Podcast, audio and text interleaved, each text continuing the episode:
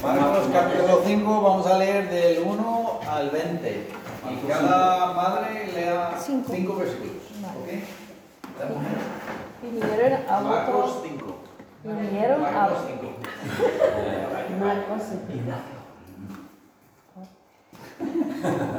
Vinieron al otro lado del mar, a la región de los Gada- Gadarenos. Y cuando salió él de la barca, enseguida vino a su encuentro de los sepulcros un hombre con un espíritu inmundo, que tenía su morada en los sepulcros y nadie podía, atarle ni aun con cadenas, porque muchas veces había sido atado con grillos y cadenas, mas las cadenas habían sido hechas pedazos por él, y desmenuzados los grillos y nadie le podía dominar. Y siempre, de día y de noche, andaba da- dando voces en los montes y en los sepulcros e hiriéndose con piedras. Cuando vio pues a Jesús de lejos, corrió y se arrodilló ante él, y clamando a gran voz dijo, ¿qué tienes conmigo, Jesús, Hijo de Dios Altísimo? Te conjuro por Dios que no me atormentes, porque le decía, sal de ese hombre, espíritu inmundo, y le preguntó, ¿cómo te llamas? Y respondió diciendo, Legión me llamo porque somos muchos. Y le rogaba mucho que no les enviase fuera de aquella región. Y estaba allí cerca del monte un granato de cerdos paciendo. Y le rogaron todos los demonios diciendo, envíanos a los cerdos para que entremos en ellos. Quedan los 10, ¿no? Aquí ahora. Paso al 13. Y luego Jesús les dijo, les dio permiso y saliendo aquellos espíritus inmundos entraron en los cerdos, los cuales eran como dos mil y el hato se precipitó en el mar como un despeñadero y en el mar se ahogaron. Y a los que apacentaban los cerdos huyeron y dieron aviso en la ciudad y en los campos y salieron a ver qué era aquello que, se había, que había sucedido. Ahí le toca ¿no? Vienen a Jesús y ven al vienen a Jesús y ven al que había sido atormentado del demonio y que había tenido la legión, sentado, vestido y en su juicio cabal y tuvieron miedo. Y les contaron y les contaron los que los que lo habían visto como le había acontecido al que había tenido el demonio y lo de los cerdos. Y comenzaron a rogarle que se fuera de sus contornos. Al entrar él en la barca, el que había estado endemon- endemoniado le rogaba que le dejase estar con él.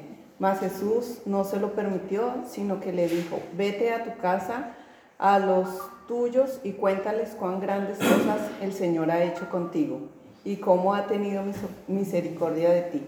Y se fue y comenzó a publicar en Decápolis cuán grandes cosas había hecho Jesús con él y todos se maravillaban.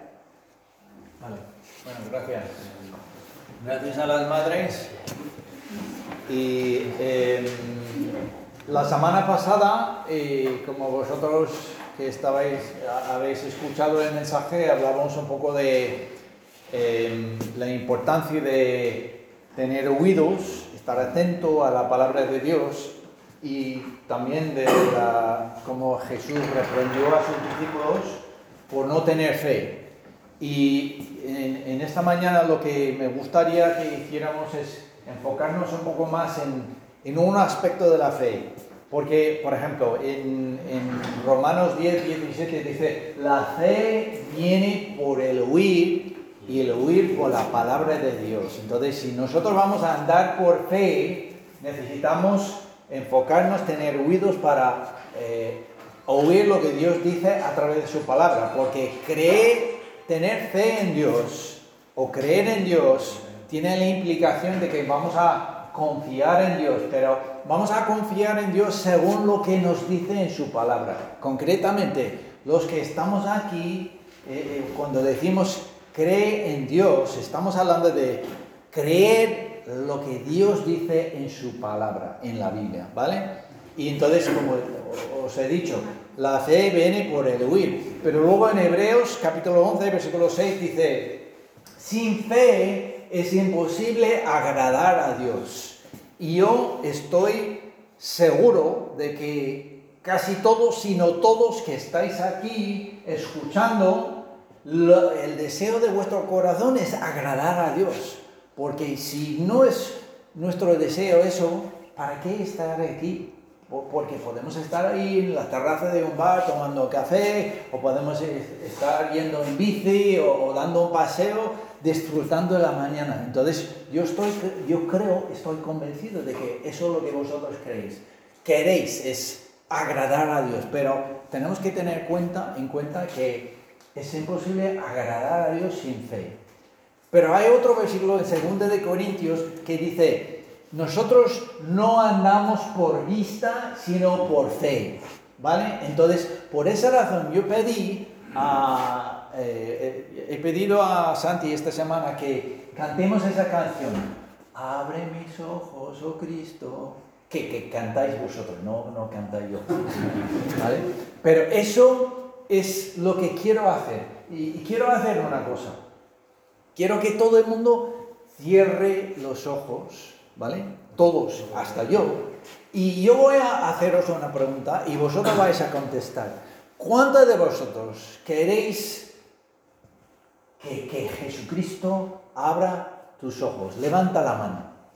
¿Cuántos de vosotros? Entonces, nadie está mirando, ni yo, solamente Dios está mirando, que, el deseo de tu corazón es que Cristo te abra los ojos. Ok, nada, baja la mano, abra los ojos, abre los ojos y, y lo que vamos a hacer es ver en este capítulo algunas cosas que Dios quiere que veamos. Porque si nosotros queremos que Dios nos abra los ojos, la primera cosa que tenemos que tener claro, lo más fácil es mirar por su palabra. La palabra nos cuenta cosas que Dios quiere que veamos. Entonces, en versículo 1, empezamos con el, versículo 1, la primera cosa que Dios quiere que veamos es lo que dice el versículo 1. Vi- Vinieron al otro lado del mar, a la re- región de los Ga- Gadarenos. Y la primera cosa que, que- que sale aquí es, ¿os acordáis de lo que hablamos la semana pasada? ¿Por qué podían estar confiados los discípulos en vez de estar temerosos de la, tormenta? Porque Jesús ya había dicho, pasemos al otro lado de- del mar. ¿Os acordáis de eso? Entonces, aquí vemos que Dios, Jesucristo, cumple su palabra, cumple su promesa. Y entonces, una de las cosas que Dios quiere, o, o quizás nosotros debemos entender, es que, Señor, abre mis ojos para que yo pueda ver cuando tú cumples tu palabra, cuando tú cumples lo que nos has prometido. Y puedo deciros una cosa, es increíble cuando empezamos a ver que, que Dios promete esto y luego cumple. Y luego me, me ha dicho esto y luego lo cumple. Lo, lo cumple. Yo tengo un libro, un, cuaderno entero de oraciones que yo hice basado en lo que dice Dios me ha dicho en, en algún momento en la vida a través de su palabra y luego cumplió con esa palabra. Y es alucinante. Entonces cuando decimos, Señor, abre mis ojos, la primera cosa que debemos pedirle es, abre mis ojos para que vea yo las maravillas de tu ley. Cómo, cómo tú una y otra y otra y otra y otra vez cumples lo que dices en tu palabra. Segunda cosa. En versículo 2, mira lo que dice. Cuando salió él de la barca, enseguida vino a, su encuentro de los sepulcros un hombre con un espíritu inmundo que tenía su morada en los sepulcros y nadie podía atarle ni aun con cadenas, porque muchas veces había sido atado con grillos y cadenas, mas las cadenas habían sido hechas pedazos por él, desmenuzados los grillos y nadie le podía dominar. Y siempre, de día y de noche, andaba dando voces en los montes y en los sepulcros e hiriéndose con piedras. Fijaos en ese hombre. Era una- un hombre sin casa, ¿no? ¿Habéis visto aquí en Zaragoza? Hay mucha gente que vive, que no tiene casa, viven en la calle. Este es uno de, un ejemplo de eso. ¿Y sabe lo que dicen? A veces he, leído sobre la plaga que hay en, ciertos sitios, por ejemplo en California, en Los Ángeles, hay un montón de personas que viven sin casa. Y dicen que muchos de ellos tienen problemas mentales, muchos de ellos tienen eh, adicciones de drogas y todo. Y, y, y hasta que lo que dicen es que las personas que actúan así son, no son endemoniados, eso es lo que dicen los del mundo, no son endemoniados, sino simplemente son personas con problemas mentales. Pero lo que nosotros debemos tener claro es que es importante que veamos a las personas como Dios los ve. Que, nosotros no veamos a las personas como el mundo. El mundo dice, no, no, no, no existen los demonios, no existen los espíritus. Es simplemente que la persona tiene problemas mentales. Pero, ¿cómo se puede separar un problema mental de una persona que tiene un demonio? un espíritu del mundo.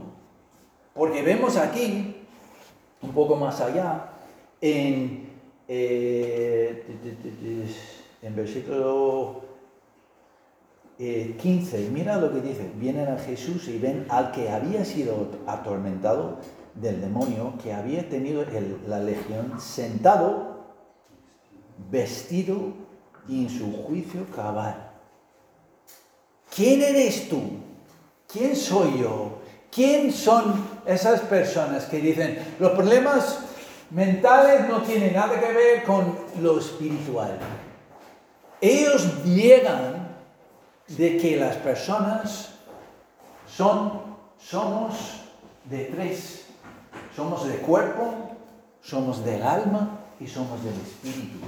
Y hay muchísimas personas, especialmente personas en el campo de medicina, que niegan los tres aspectos. Y nosotros necesitamos que Dios abra nuestros ojos para que veamos las personas con los ojos de Dios, según la palabra de Dios. Y cuando veamos a una persona así, podemos decir, esa persona necesita a Cristo en su vida. Esa persona necesita a Cristo y punto. Y puedo deciros que, que es a veces da mucho miedo ver, personas así, ¿no? Cuando yo eh, eh, trabajaba en, un ministerio, en mi iglesia ahí en los Estados Unidos, íbamos a un sitio, un centro psiquiátrico. Bueno, era un, eh, un centro donde algunas personas tenían eh, problemas físicos, no podían, por ejemplo, andar, iban en silla de ruedas, pero otras personas en ese, en ese centro tenían problemas mentales y he visto personas igual que esto, que estaban desnudos.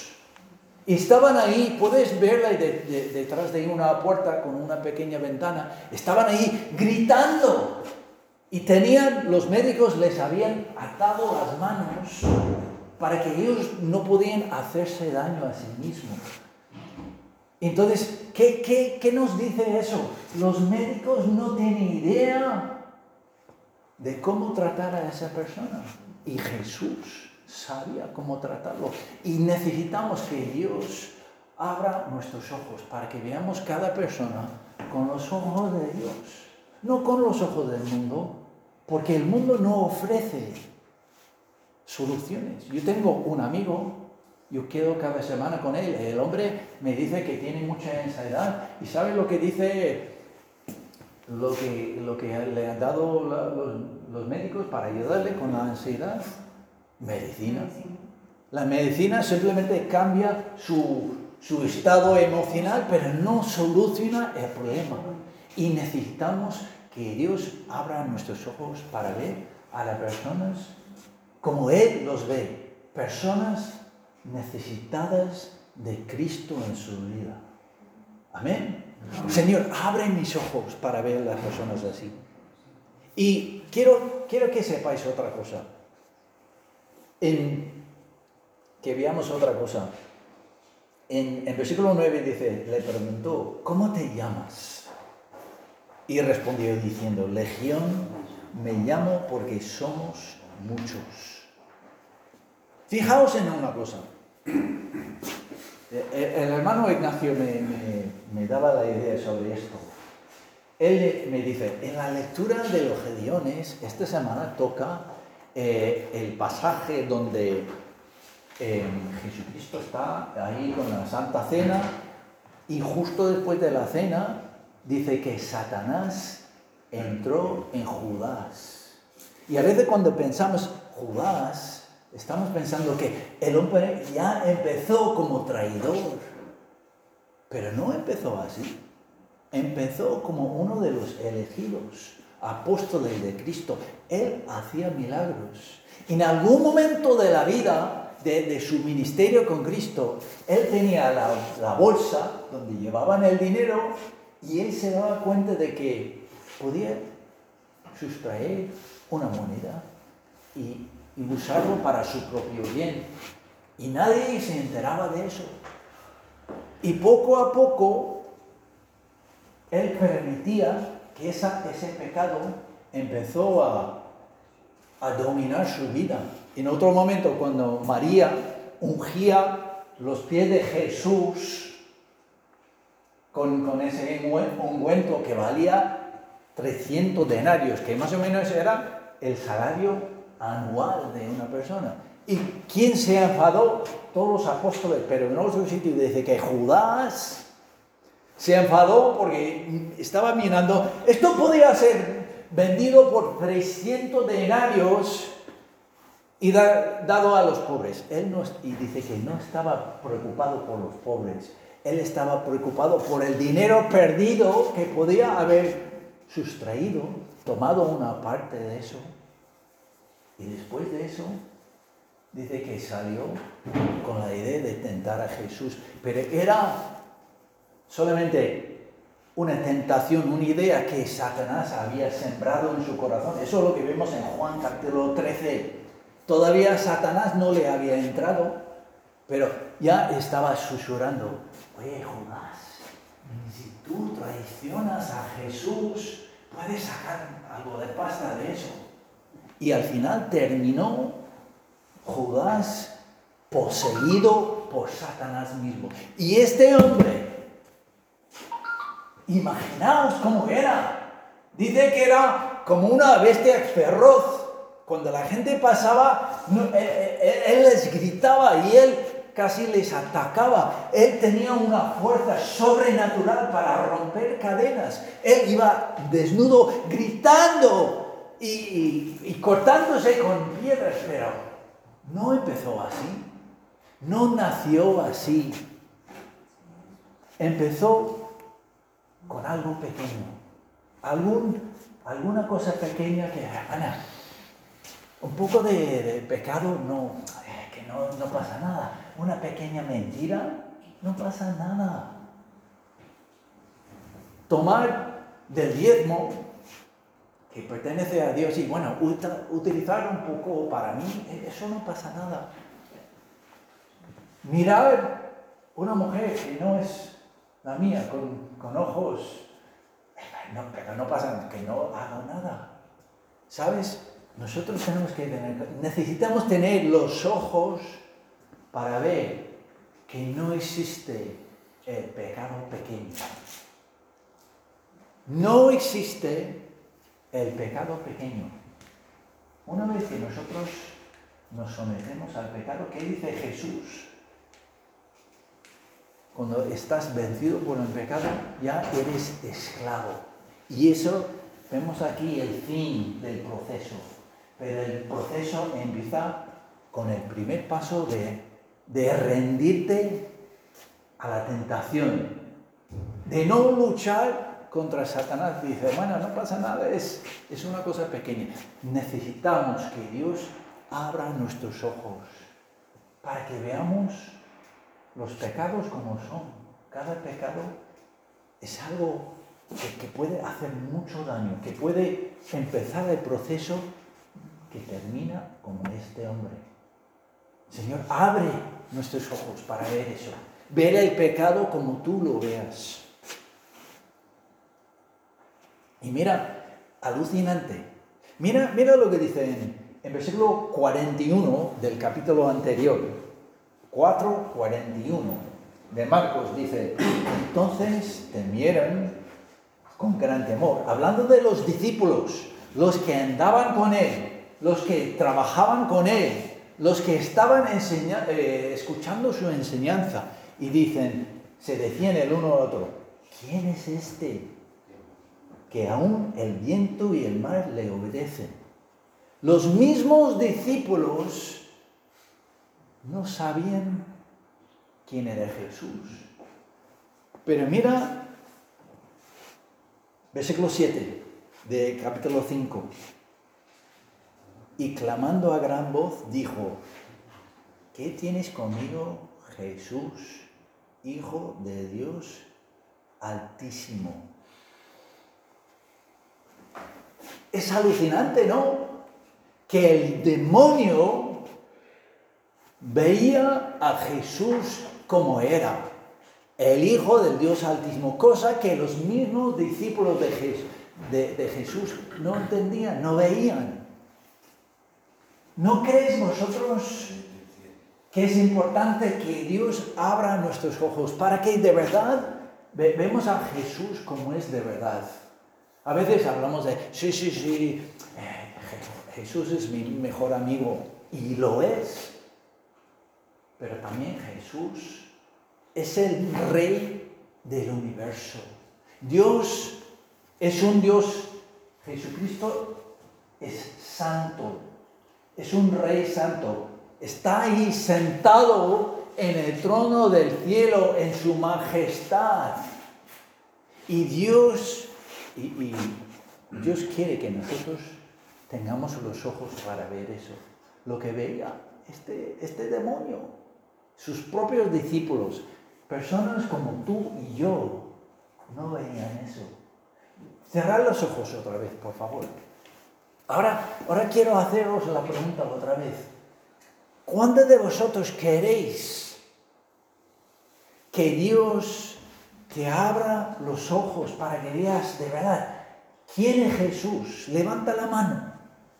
Estás diciendo a Dios, no a mí, no a tu vecino, no a tu marido, tu mujer, ni tus hijos. Estás diciendo a Dios, estoy levantando mi mano, Señor, porque yo quiero que tú abras mis ojos. Quiero verte. Yo quiero verte como eres en tu majestad.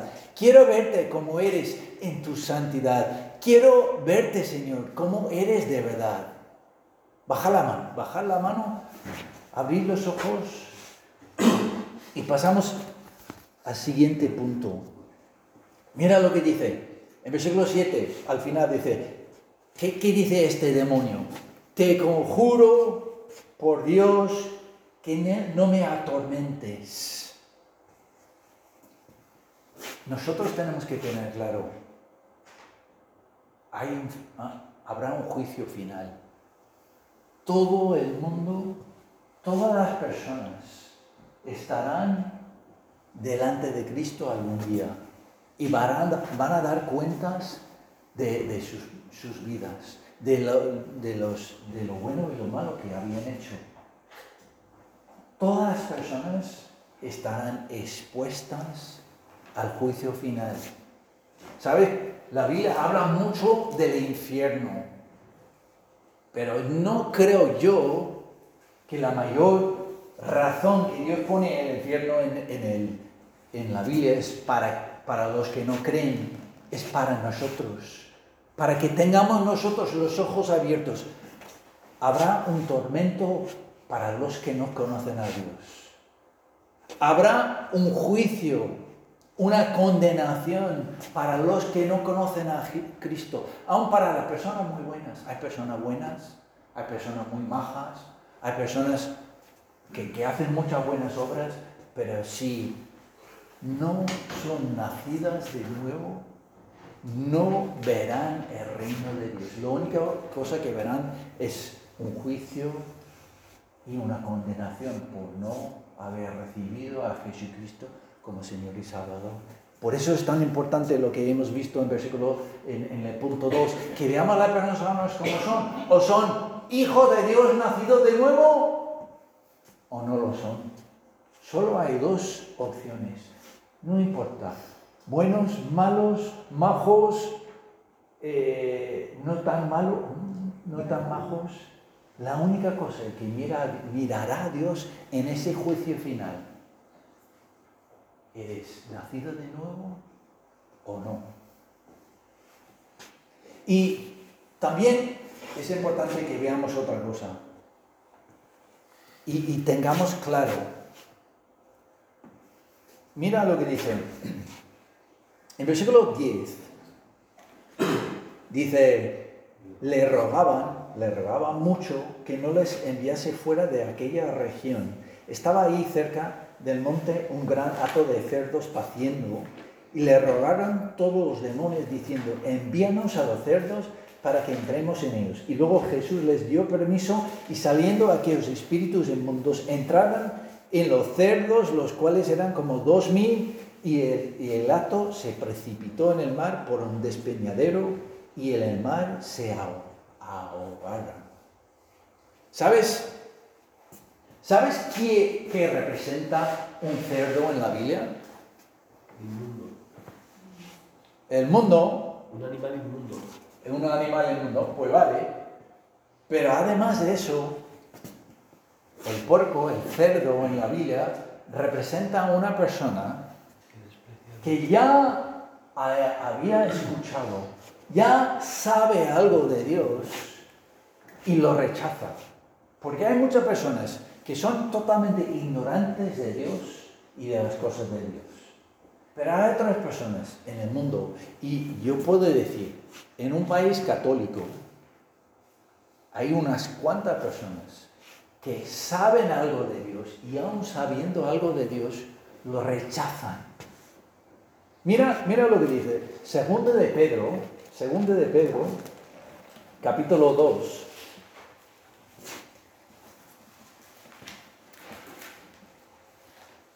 Luis, ¿lo, lo tienes por favor?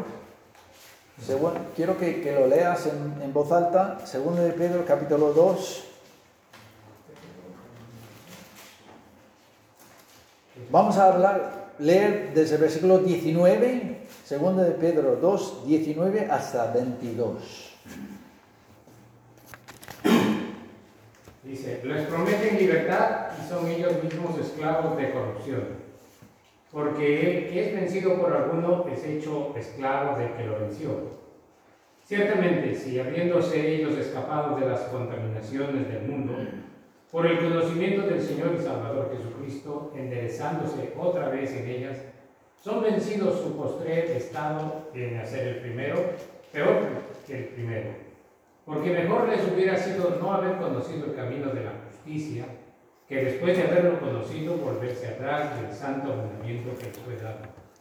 Pero les ha, les ha acontecido lo del verdadero proverbio. El perro vuelve a su vómito y la puerca lavada a revolcarse en el cielo. Y mira, mira lo que dice en Proverbios 26, 11. Para enfatizar la idea. Proverbios 26.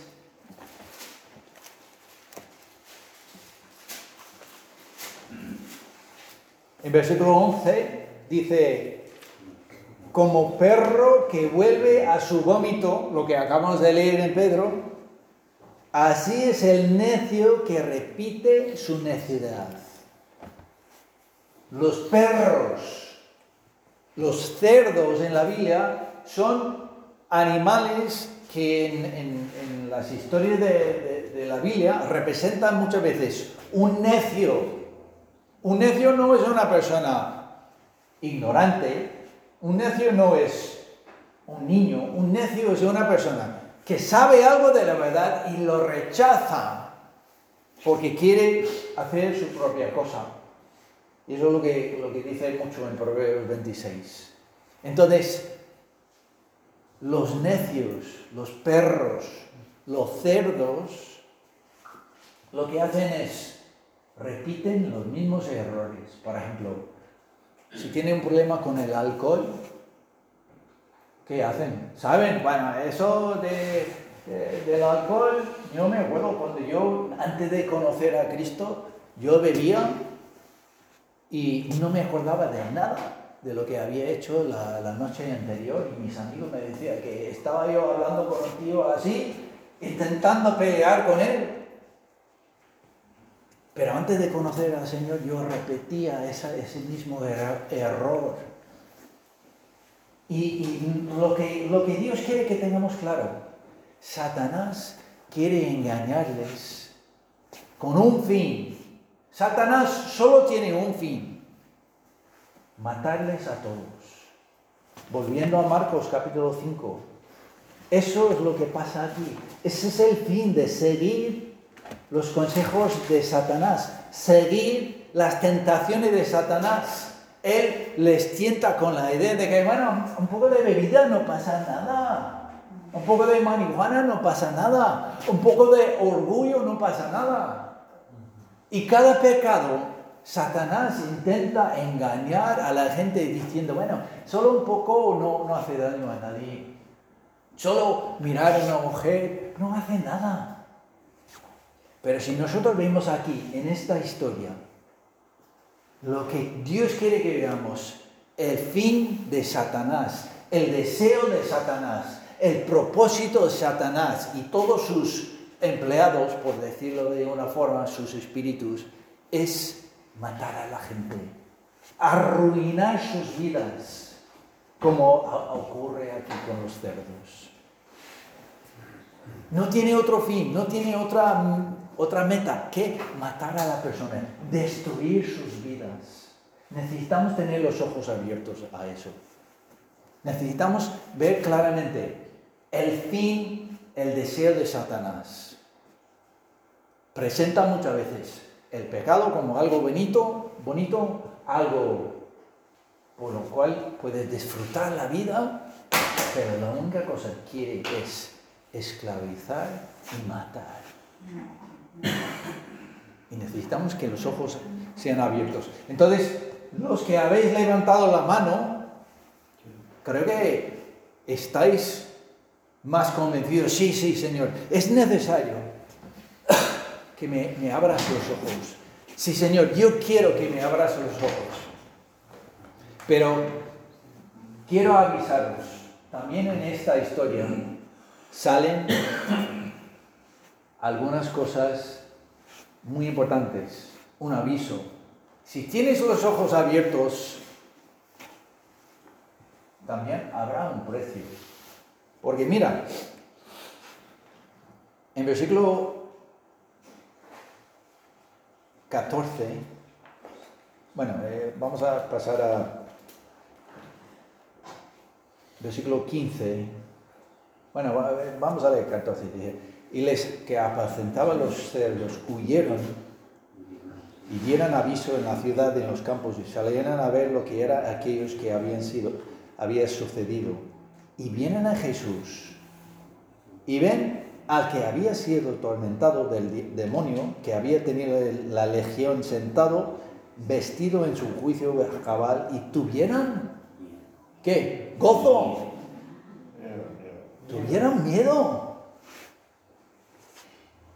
Y no sé, cuando lo leo yo me parece un poco raro.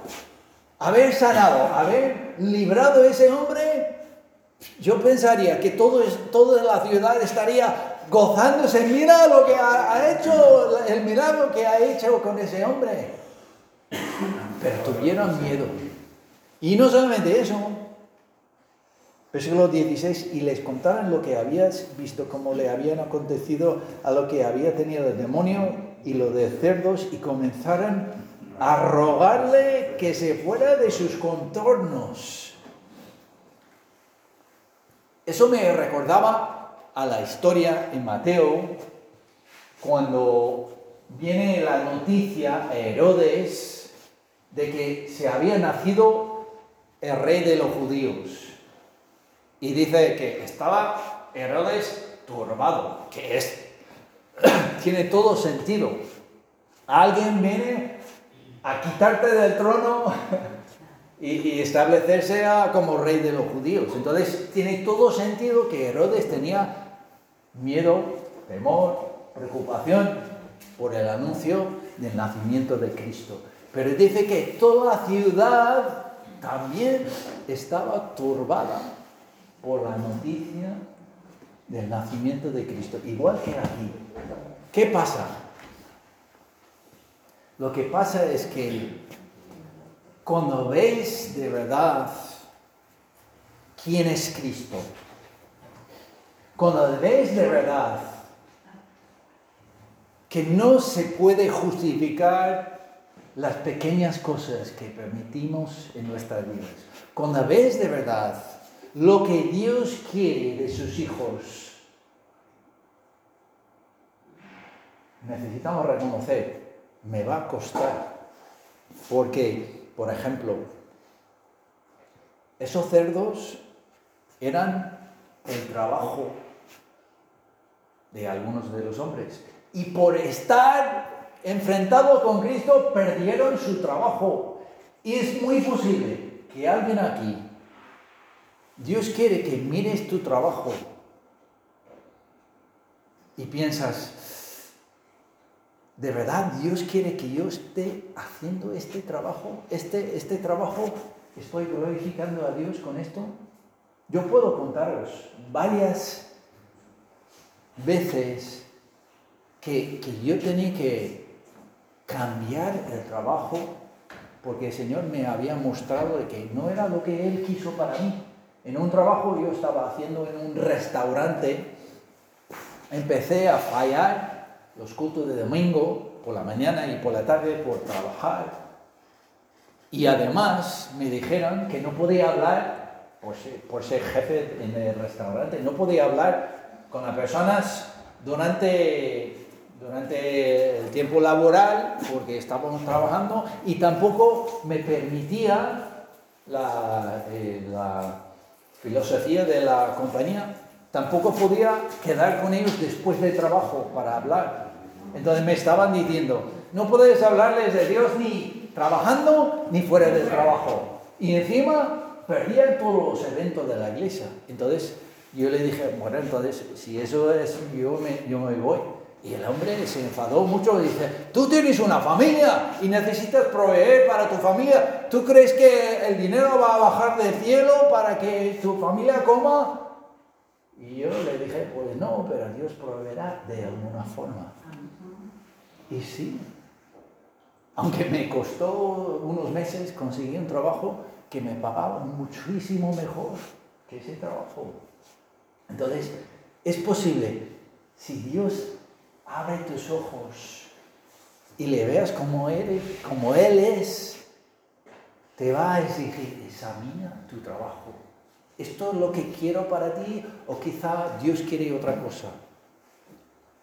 También vemos que este hombre, después de el encuentro de Jesús, mira, estaba, eh, estaba vestido. Versículo 15, sentado vestido.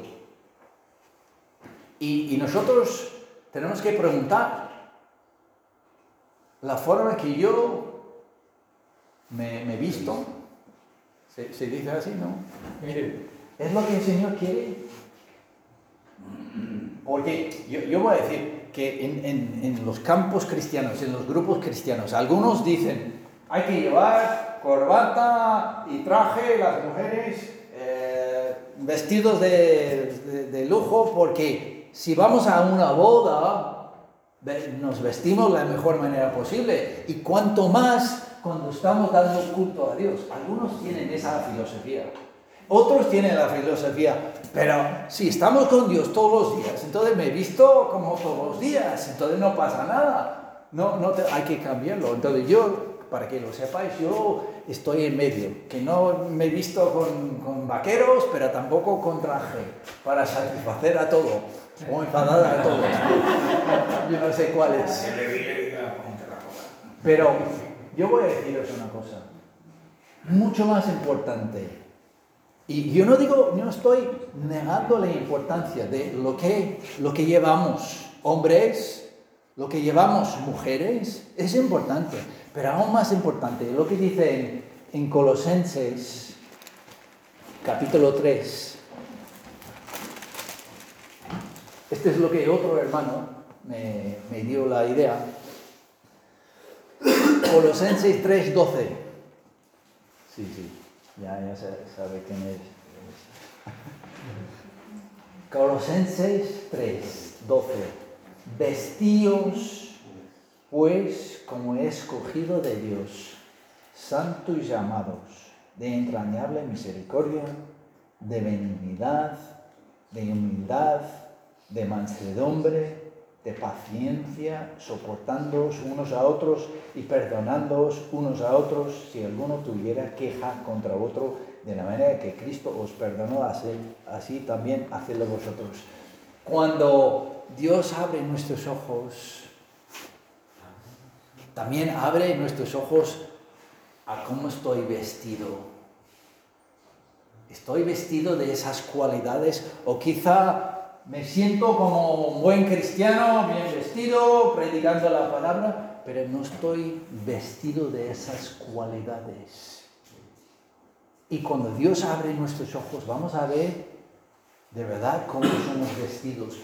Quizá entre esas personas había algunos que se, pensaban justos, pero no eran capaces de perdonar, no eran pacientes con otros,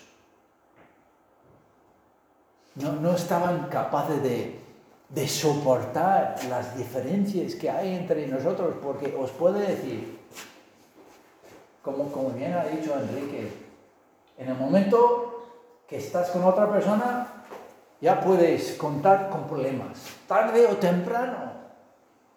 Porque la otra persona siempre, siempre tendrá una cosa que te molesta, que te fastidia, que te, te, te- hace sentir incómodo incómoda. Y como cristianos, en vez de intentar cambiar esa persona, Dios quiere que nos vistamos de ese espíritu. Es, bueno, voy soportarlo. Voy a ser como Cristo. Porque Cristo mira a cada uno de nosotros y exige que cambiemos ya todo. Él es muy paciente con nosotros, ¿no? Y, y eso es lo que pasa cuando Dios abre nuestros ojos. Nos veamos como debemos ser, de verdad. Tenemos que hacer cambios en nuestra vida. Entonces, eso es alguna de las cosas. El precio. Los que habéis levantado la mano y habéis dicho, sí Señor, abre mis ojos. Él quiere hacerlo, pero que tengamos que ver. Vamos a ver muchas cosas buenas, muchas cosas importantísimas, pero también Dios va a decir, mira tu vestimiento, mira tu trabajo, mira aspe- ese aspecto de tu vida, mira cómo tú miras a otras- personas. Quizá te sientes mejor que otros. Dios va a mirarte, abrir tus ojos para que veas, no, no, eres mejor que los demás. Si eres mejor es simplemente por la gracia de Dios y nada más. ¿Vale? Y, por último, este, este pasaje es, es muy importante. Versículo 18. Al entrar él en la barca, el que había sido, estado endemoniado le rogaron que le dejase estar con él. Mas Jesús no se le permitió, sino que le dijo, vete a tu casa, a los tuyos, y cuéntales cuán grandes cosas de- el Señor ha hecho contigo y cómo ha tenido misericordia de ti. Hermanos, hermanas, si Dios abre tus ojos, lo que va a exigir de ti es lo que Jesús oraba en el huerto. Padre, si quieres, pasa de mí esta copa. Es lo que quiero yo. Pero no se haga mi voluntad, sino la tuya. Él va a abrir tus ojos a su voluntad. Y habrá veces cuando su voluntad no es en línea con la tuya. Y cuando Él abre tus ojos para ver eso, tú tienes que decidir. Voy a obedecer como este hombre y hacer lo que me manda Jesús. O voy a hacer lo que a mí me gusta. Lo que yo quiero hacer. Si tienes los ojos abiertos, vas a tener varias veces cuando tendrás que decidir eso, tomar esa decisión. Lo que me manda a hacer Dios, ya lo veo claramente, o lo que quiero hacer yo. Como bien ha dicho Enrique, va a abrir tus ojos para los dones, pero también cómo vas a utilizar los dones para el bien de los demás, no para tu propio bien. Esa es parte de la, de la visión que Dios quiere darnos. Que abra los ojos, nuestros ojos, para ver su voluntad para nuestra vida, no la mía. Ya sabemos muy bien todos lo que es mi voluntad, ¿no? Y necesitamos que Dios abra nuestros ojos para ver cuál es su voluntad para mi vida. Pero, como os he dicho, si habéis levantado la mano, ya sabes que habéis decidido, si me muestra su voluntad, estaré obligado a hacerlo. Bien, vale, vamos a orar, Señor, te damos gracias por este pasaje, este milagro que hizo Jesús. Y, y de hecho es curioso, ayer